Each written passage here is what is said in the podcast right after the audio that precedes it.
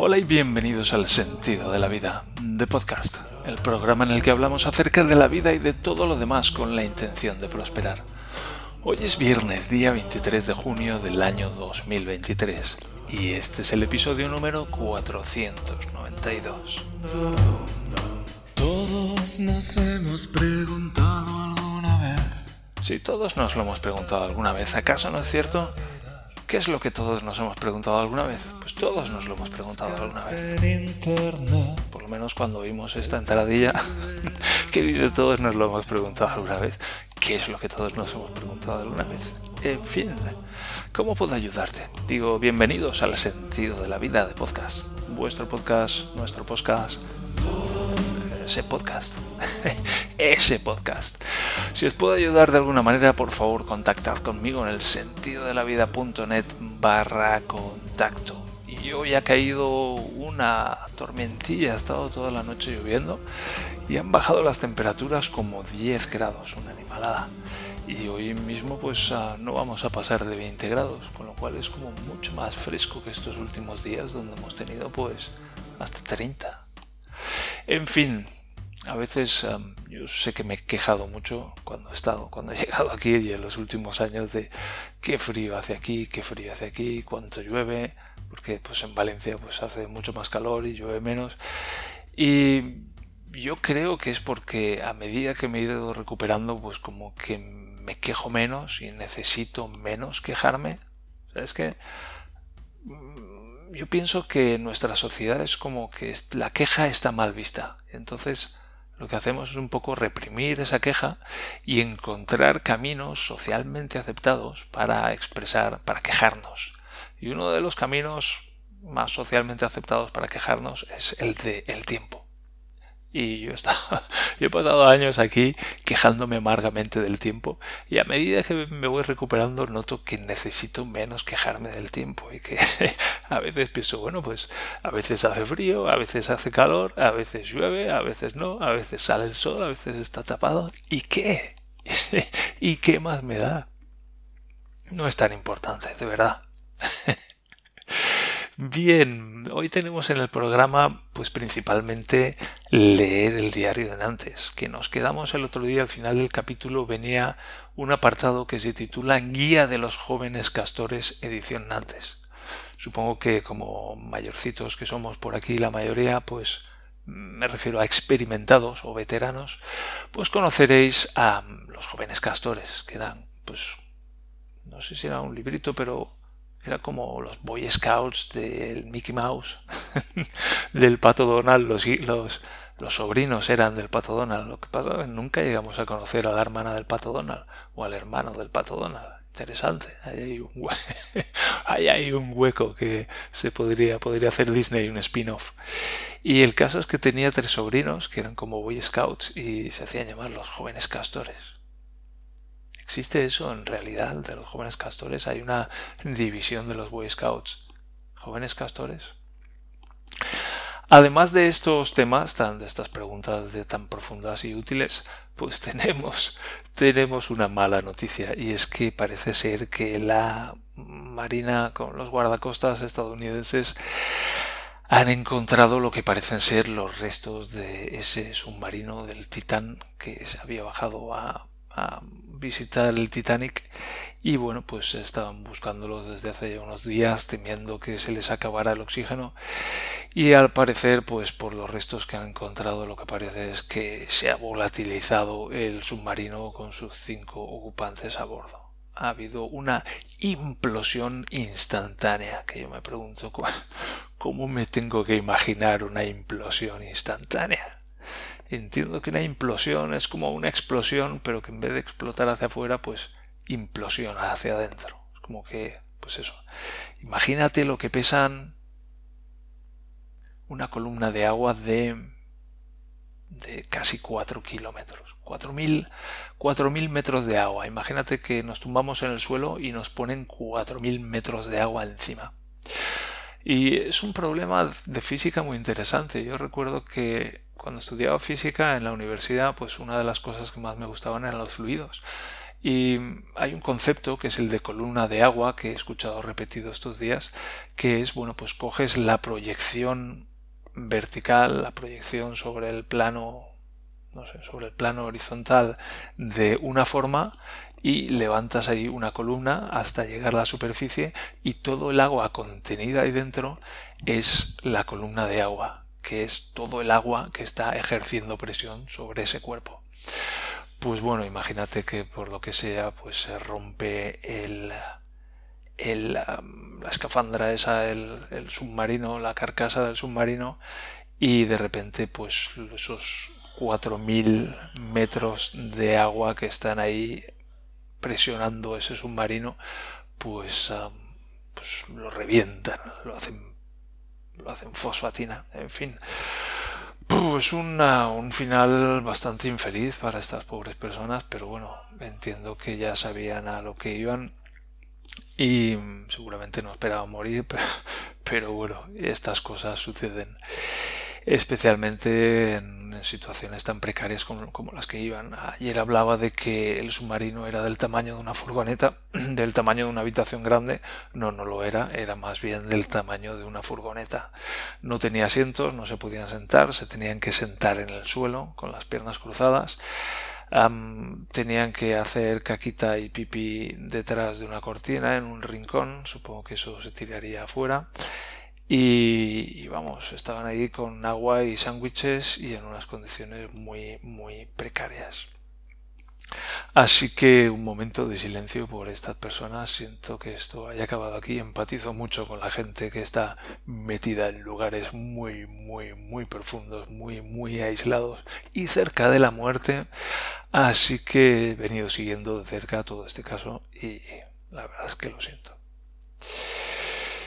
Y bien, al margen de eso, pues vamos a entrar ya con la guía de la lectura de la guía de los jóvenes castores y luego haremos un capítulo o dos dependiendo del tiempo que nos vaya a dar. Como ayer, el capítulo de ayer fue especialmente largo, pues este lo dejaré un poco más corto al menos que eso. Así que dentro de la marcha y esa que empiece a sonar ese himno de Francia, que empiecen a sonar esos acordes y esas gargantas regodeantes regodeantes que hacen esos sonidos de como la Edith Piaf que dice Je ne regrette rien pero lo dice ahí con el fondo de la garganta. Y eso tiene mucho arte. En fin. Vamos a terminar el capítulo que nos dejamos a medias el otro día con la guía de los jóvenes castores edición Nantes. Por cierto, a hacer aquí una pequeña... Lo que esta guía de los jóvenes castores edición antes era un apartado específico para mis amigos que iban a venir a visitarme la semana siguiente.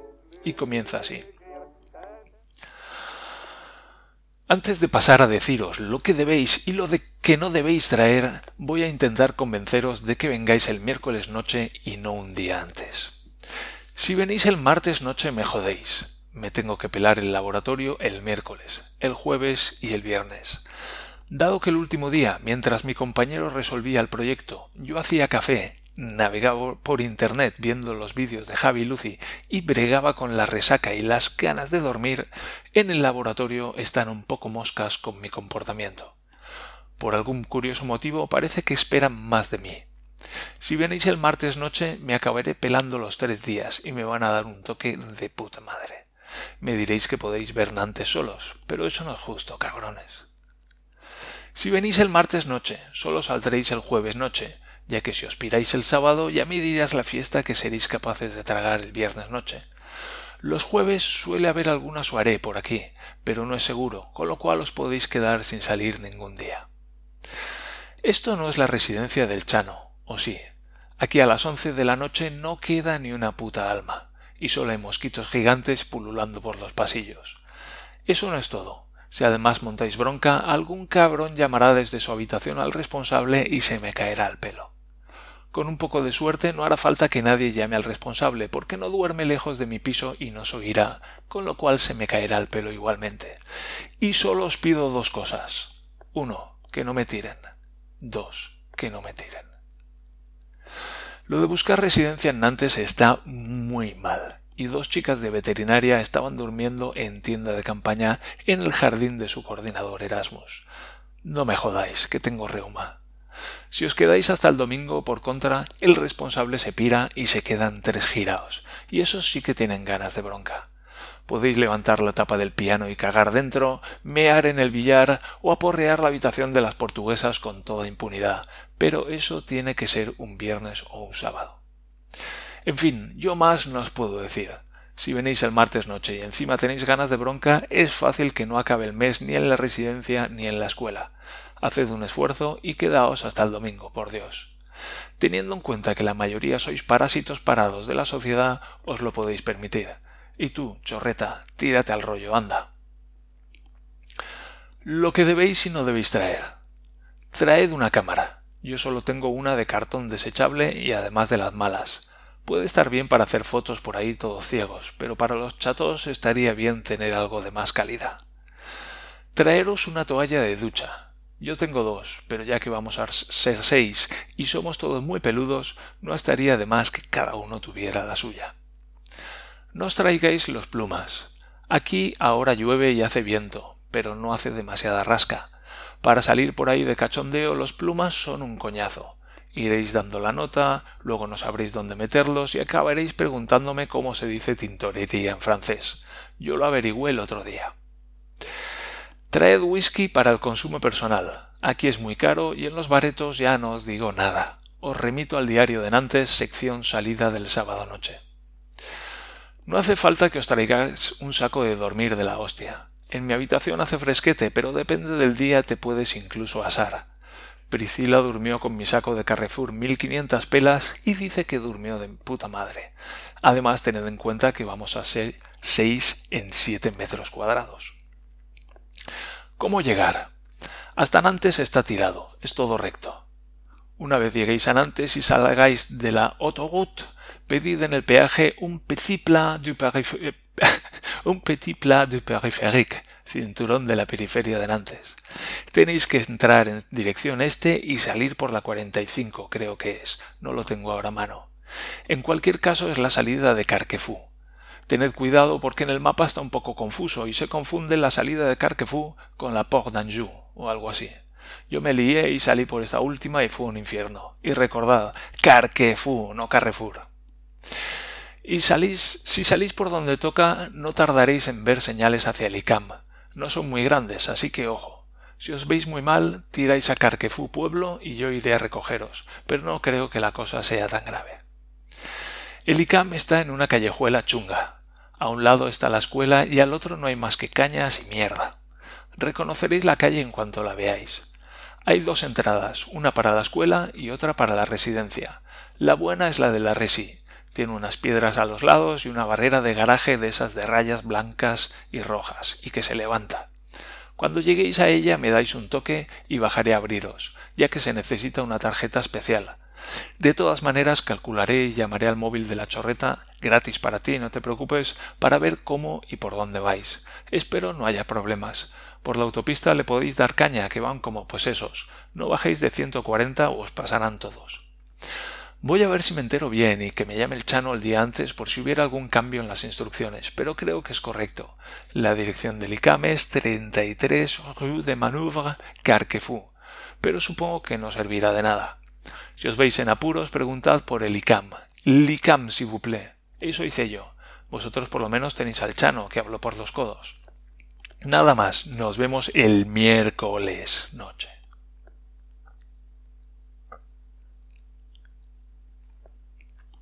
16 de octubre de 2001.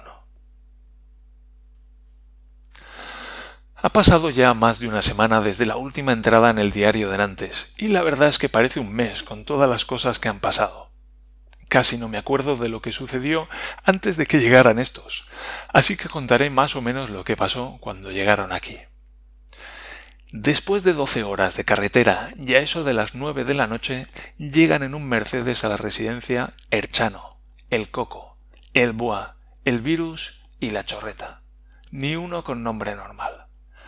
El Chano y el Boa subieron a por mí a la habitación, y cuando bajo me encuentro el Mercedes en mitad del aparcamiento con los warnings puestos, las cuatro puertas abiertas y cuatro locos bailando el y yo quiero ser matador del ruiseñor de las cumbres, un clásico de todos los tiempos tan solo equiparable al Soy minero de Manolo Escobar. En ese momento vienen las españolas y la finlandesa del Carrefour y tiene lugar el primer momento Tierra Trágame. A este le seguirán muchos más. A pesar de haberse chupado doce horitas de viaje, los chicos venían con ganas de juerga, y afortunadamente había en la cafetería una suaré de los Pulé, dieciocho anitos, en la que pudieron ir a desfogarse. Las españolas nos cedieron dos colchones, con lo cual había tres más mi cama. La primera noche fue la última que dormí en mi colchón. La habitación fue una pocilga desde el primer día hasta el último momento y todavía hoy, dos días después, la alfombrilla del cuarto de baño sigue húmeda y apestando. Y gracias que la compré, que si no. Una anécdota graciosa fue que, subiendo los colchones, pasamos por delante de la cocina y pensamos que alguien estaba cocinando queso de cabrales.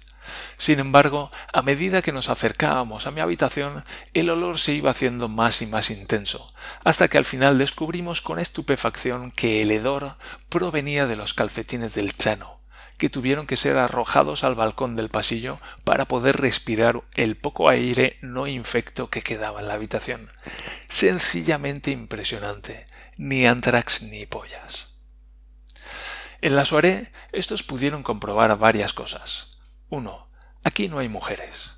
2. Para cuatro que hay, está ya todo el pescado vendido, si bien a veces hay segundas subastas y conviene estar atento. 3. Los franceses van a cuchillo. Estás hablando con una tía y se la llevan sin más. Aquí todo vale. Estos, gracias al diario de Nantes, se sentían como en casa y rápidamente identificaron al tiburón y al resto de componentes de la residencia. El CD de España Cañí que trajo la chorreta exprofeso para el viaje no triunfó demasiado en la soirée. El que pinchaba se vio entre la espada y la pared varias veces y al final, ante un convincente pon la nueve piltrafilla de la chorreta, pudimos lucirnos con el que viva España.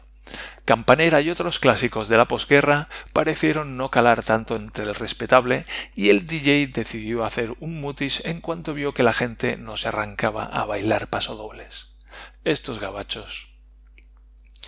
La cosa fue un descojone y nos retiramos cuando nos tiraron, a eso de las dos y media. Aquí es fácil cerrar los garitos, solo hay que tenerse de pie hasta eso de las dos, cosa bastante sencilla para un español, pero, a juzgar por la gente inconsciente por el suelo, todo un reto para los franceses. Aún pletóricos de fuerza, subimos a mi chambre los seis, las dos españolas y dos franceses que no salían ni con agua caliente. Todavía amargados ante el rechazo del CD de España Cañí, decidimos poner campanera a toda hostia en el portátil. Miércoles, residencia y cama, dos y media de la mañana. Como no podía ser de otra manera, el teléfono comenzó a sonar. Aquí no hay nadie, dije yo, pensando que así nos asegurábamos de que nadie nos localizaba.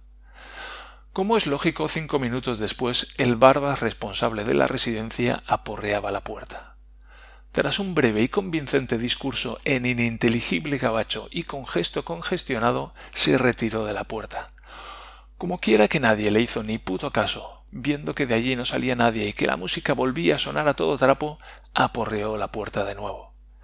Esta vez sí que entendí algunas frases, entre las que figuraban Javier, ¿quieres buscarte otro sitio para dormir? o Mañana por la mañana quiero hablar contigo en mi oficina.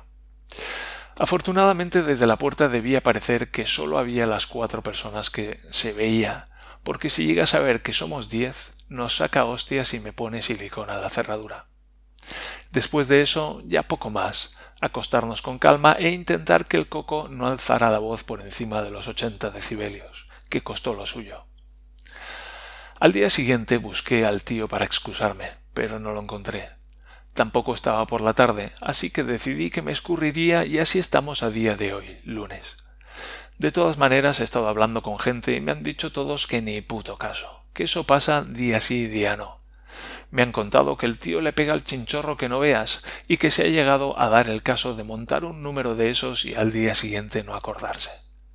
La próxima vez que lo vea haré lo de siempre. Le saludaré efusivamente, porque el tío me come aquí, y haré como que hoy paz y mañana gloria, o algo así. Si me dice algo, entonces es cuando me desharé en excusas. El caso es que apenas unas horas después de llegar estos, yo ya tenía un pie fuera de la residencia, y se quedaban tres días más. A las 8.45 de la mañana del día siguiente suena el teléfono. Un compañero del laboratorio preguntando si voy a ir, y eso que el tío ya sabía que no. Yo, medio despierto, medio despierto, medio en sueños, medio en español, medio en francés, le mando a cagar. Safesie es todo lo que recuerdo. Luego me lo encuentro a la hora de comer y resulta que no había llamado él, sino el profesor. Tremenda cagada. Estos llevan apenas doce horas aquí y ya tengo un pie fuera de la resi y el otro fuera del laboratorio. Los acontecimientos se precipitan y nos adelantamos vertiginosamente sobre el calendario previsto. Salimos sin que me vean en el laboratorio y pasamos el día en Nantes. Por la noche vamos a una fiesta Erasmus en la ciudad que resulta ser un coñazo, y optamos por ir a una fiesta de la escuela de veterinaria que resulta no existir. Esto marcha. Pasamos un día en la cocina de las pasamos un rato en la cocina de las españolas en la otra punta de la residencia, ya que no quería ver al Barbas ni en pintura, y luego a la cama, que el día ha sido muy largo. Al día siguiente visita a los castillos del Loire. Nos levantamos tarde y los castillos están a tomar por el culo. Hacemos 525 kilómetros en total para ver un castillo por dentro y dos o tres por fuera. El Mercedes, la bestia, traga gasolina como un poseso. De cero a cien en tres euros era la broma del viaje. A pesar de la visita frustrada a los castillos de la Loire, el día es cojonudo y nos lo pasamos de miedo. Por la mañana me despierta de nuevo el teléfono. Como me imagino de qué va, no lo cojo. Para mi sorpresa, suena el móvil. Como sigo imaginándome de qué va, tampoco lo cojo. Cuando me levanto consulto el buzón de voz y alguien que identifico como mi profesor, con una voz muy seria, dice algo de que ya vale de no ir al laboratorio y que me quiere ver por la tarde en su despacho. Solo unas breves risas en el fondo de la grabación impiden que me cague encima. Al final resultó ser el profesor, pero en plan hipercachondo, haciéndose pasar por el director de la escuela. Menos mal que mi limitado francés me privó esta vez de unos buenos momentos de congojo. Conservad la ignorancia ya que os proporcionará la felicidad. Tomad nota. Viernes noche por fin fiesta de veterinaria. Aprendidas todas las lecciones sobre las fiestas en Nantes, cargamos con una botella de vodka y otra de whisky, ambas King Size, un litro. Es increíble lo rápido que se pueden acabar las botellas de litro cuando uno llega tarde a una fiesta de veterinaria. En diez minutos allí no quedaba ni gota, y entramos en el recinto entre vapores etílicos. Desparrame total. La chorreta, en una de sus mejores noches, baila con todos y con todas. Está a punto de cargarse un muñeco del Ronald McDonald's. Llama al piltrafilla al disjockey doce veces y le recrimina en castellano que no ponga nada español. Llama piltrafillas a treinta personas más. En definitiva, la lía. El resto no se queda atrás y la soirée resulta ser un exitazo, aunque nadie liga a pesar de llamar hijas de puta en su cara a varias francesas y a otras de nacionalidades varias. Nos acostamos a las cinco de la mañana intentando mantener callado al coco y parece ser que hoy tampoco va a subir el barbas. Quizá acabe el fin de semana durmiendo en la residencia después de todo.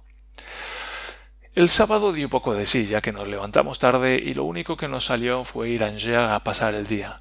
El castillo está cojonudo, pero aquí pero como aquí lo cierran todo a las seis, pues como que por fuera luce más. Hay que joderse. El domingo a las seis de la mañana estos recogían velas y dejaban mi habitación hecha una mierda. Me pasé todo el día viendo cómo llovía y quitando mierda de todos los rincones. Corto aquí porque llevo unos días a tutiplén y no tengo ganas ni de escribir. Veré si vuelvo a la carga el domingo, el día más largo de la semana.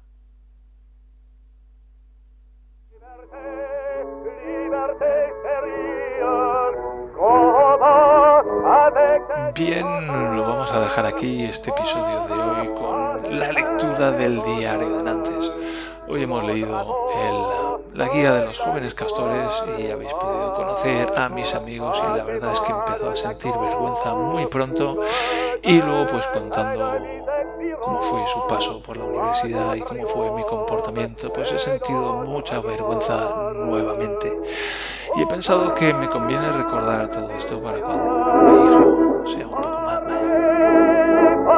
mayor. En fin, espero que estéis muy bien. Terminemos ya esta semana.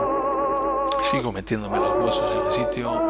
Menos dolor, menos retorcimiento, más bienestar. Y la verdad es que así da gusto. Así da gusto. Bien, pues ¿qué me queda por deciros? Ya digo, no han encontrado, sí han encontrado el submarino, pero todos muertos. No creo que vaya a aparecer de repente. Así que bueno, reflexionemos acerca de todo esto durante el fin de semana con el propósito de prosperar. Demos las gracias porque estamos en la superficie de la Tierra con aire abundante, con presión atmosférica y con espacio para movernos y un retrete en el que mear y cagar. Y apreciemos eso, que estamos vivos y estamos más o menos bien. Así que muchas gracias por eso. Estamos prosperando, os quiero mucho y nos encontramos el lunes para seguir prosperando en una nueva semana. Hasta entonces, adiós.